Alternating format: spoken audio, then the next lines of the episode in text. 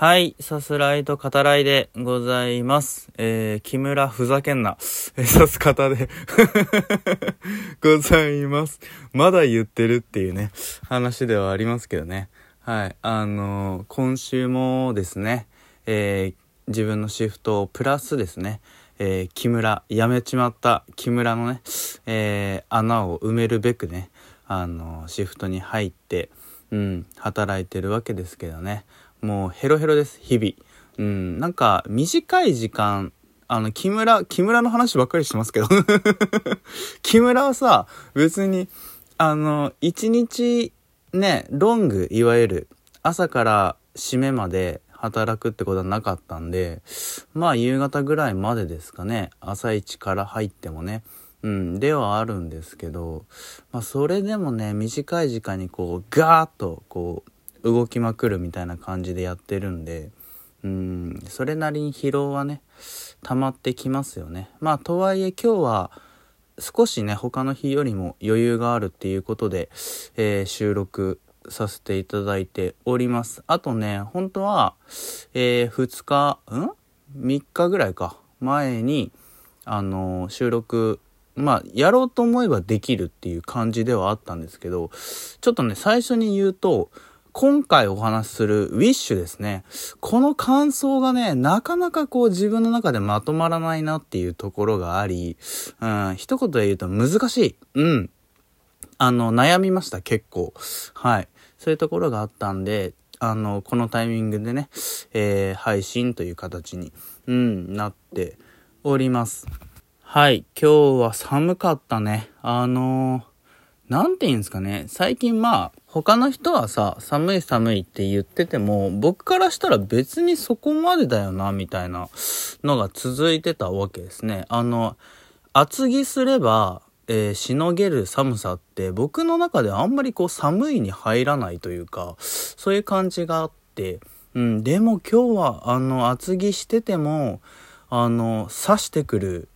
寒さっていうんですかね、凍てつく感じっていうのがあり、うん、これは本当に冬の寒さがいよいよね、来たなっていう感じがありますね。これがね、1月、2月ぐらいまで続くんですかね。ちょっとわかんないですけど、いよいよね、本当に嫌な季節に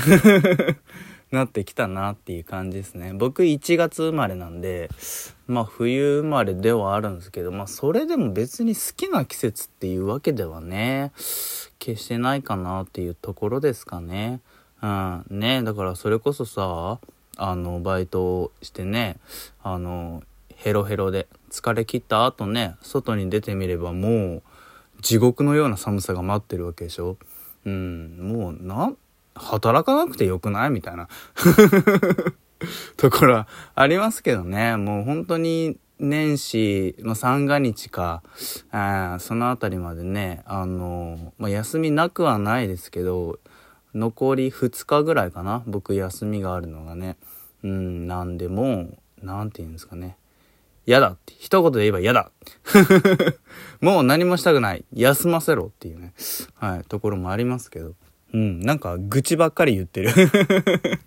ね。ちょっとね、すいませんねっていう感じですね。はい。で、明日も、あの、うちのね、カフェの入ってる映画館ですね。あの、レイトショーがあって、まあそれをね、担当することになっちゃって嫌だななんて思いながらね、帰りがいつもより、あの、さらに遅くなってしまうよっていうところもあり、で、あの、二十歳の子が同僚のスタッフでね、まあいるわけですけど、まあその子とを明日は担当するわけですね。で、その映画かかるやつが見に行きたいものだったらしく、さす方さん、私見に行くかもしれません。みたいな。一人でよろしく、みたいなことを言うもんだから、え？っつって、ちょっと待って、あの、行くのはいいけど、あの、ちゃんと代わり用意してよっていう話をして、ははは、みたいな、笑いながら、いや、頼りな、みたいな。頼りないんですけど、みたいな感じもあり、それで、ね、この前会って、話したんで、で、満席になったらしいんですね。あの、かかる映画がね。うん。で、えっと、満席でした。もう取れなかったなんて言ってて、もうこっちからしたら言わなかったですよ。口にはしなかったですけど、ざまあみろ あの、働くしかないねっつって、あの、割と柔らかくね、あのー、お話しましたけども、内心、ざまあみろ 行かせるわけねえだろ働けつって。二十歳だからっつってな、そこ容赦しねえぞってね。はい、そういう話も、うん、ありますけどね。はい。で、えっと、今回が490回目になるわけですね。いよいよ、ね、500回が本当に見えてきたなっていう感じですね。気づいたら500回迎えることになるんだろうなっていう気もしますけど、まだね、あの、いざその回をどうするか、決ま、全く決めてないですね。はい。今まで通りで行くならば、あの、499回で、ピンポン玉の旅っていうね、その500回目でお話する場所をダーツの旅よろしくですね、あの、決めてそこに行ってお話しするっていう感じに、宮島とかね、うん、になるかもしれないですけど、寒いじゃん めんどくさいじゃん。うん。だし、ね、映画館のみって今してることもあり、うん。ちょっとね、本当にしれっと映画界で500回、本当に記念すべき回ですけど、突入みたいなこともね、まああるのかな、みたいなこともあり、本当にどうするか、まあ今からね、えー、考えていこうっていう感じですけど、うん。あの、499回で最終回を迎えるっていう手もありですよね。えっていう、そこまでやったら、めっちゃめっちゃ頑張ってよ、みたいなね。あの、そういう話になってくるわけだけど、いや、もうここで 終わり。ここで終わります。最終回ですっていう。はい。まあ、それはそれでいいのかなって。よかねえよっていうね。はい、話ですね。ここまでやってきたのにっていうね。うん、あの、ところあるんでね。はい。あの、ふざけていてもしょうがないので、えー、ウィッシュについてお話ししていこうと思います。あらすじ概要を引用させていただきます。ウォルト・ディズニー・カンパニーの創立100周年を記念して制作されたディズニーの長編アニメーション。新たなディズニーヒロインのアーシャを主人公に魔法の王国の真実を知ってしまった彼女が起こす奇跡を描いたファンタジーミュージカル。どんな願いも叶うと言われているロサス王国。魔法を操り国を治めるマグニフィコ王は国民から慕われているが、お城で働く17歳のアーシャはある秘密を知ってしまう。それは人々の願いが叶うかどうかを王が決めていること。王は国のためになる願いだけを叶えており、国民が王を信じて捧げた願いのほとんどは叶えられることがないということだった。王国の秘密を知ってしまったアーシャは、王を信じて託した人々の願いを救いたいと、夜空の星に祈る。すると、空から魔法の力を持った願い星のスターが舞い降りてくる。スターの魔法によって話すことができるようになった小ヤギのバレンティノやスターと共にアーシャはみんなの願いのために奮闘するとなっております。はい、あの、ウィッシュの前の、え短編ですね。これについてまずお話ししたいんですけど、あのー、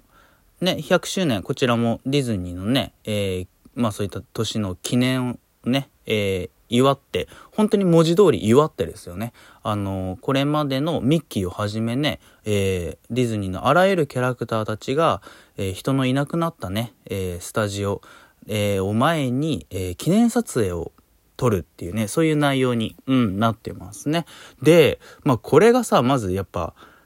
いろんなタッチのキャラがいるわけですね。それが勢揃いっていう。うん。あの、今年だったらスパイダーマン、アクロス・ザ・スパイダーバースとか、えー、君たちはどう生きるかですね、えー、お話しさせてもらいましたけど、うん、あの、それと同様にですね、あの、もう気狂っとんかみたいな。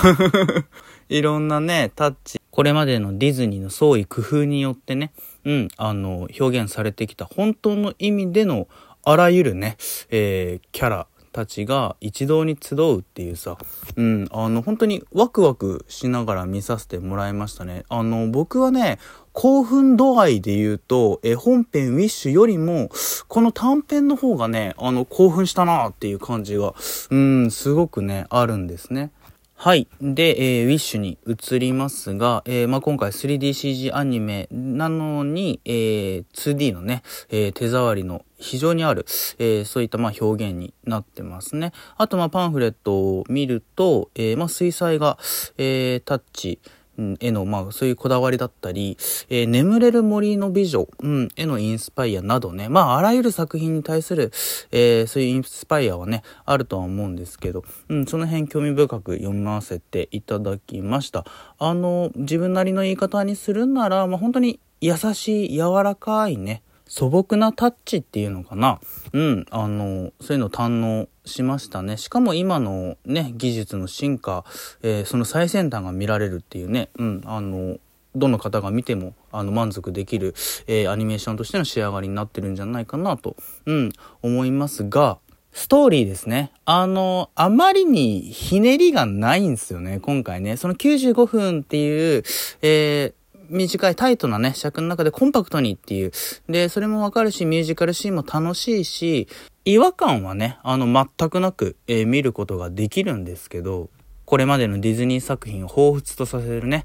えー、オマージュなんかもやっぱり、それは本当に楽しいものなので、ただ、あまりにひねりのなさっていうのは、そのこれまでのディズニーがやっぱ頭のいい人たちがさ、みんな頑張って作り上げてきたクオリティの高さっていうのがあるんで、それとね、比較しちゃうとちょっと見劣りするかなっていう作品には、えー、なってると思いますね。ただディズニー追いかけてみるね、価値は本当にあるので映画館でご覧ください。ではまた。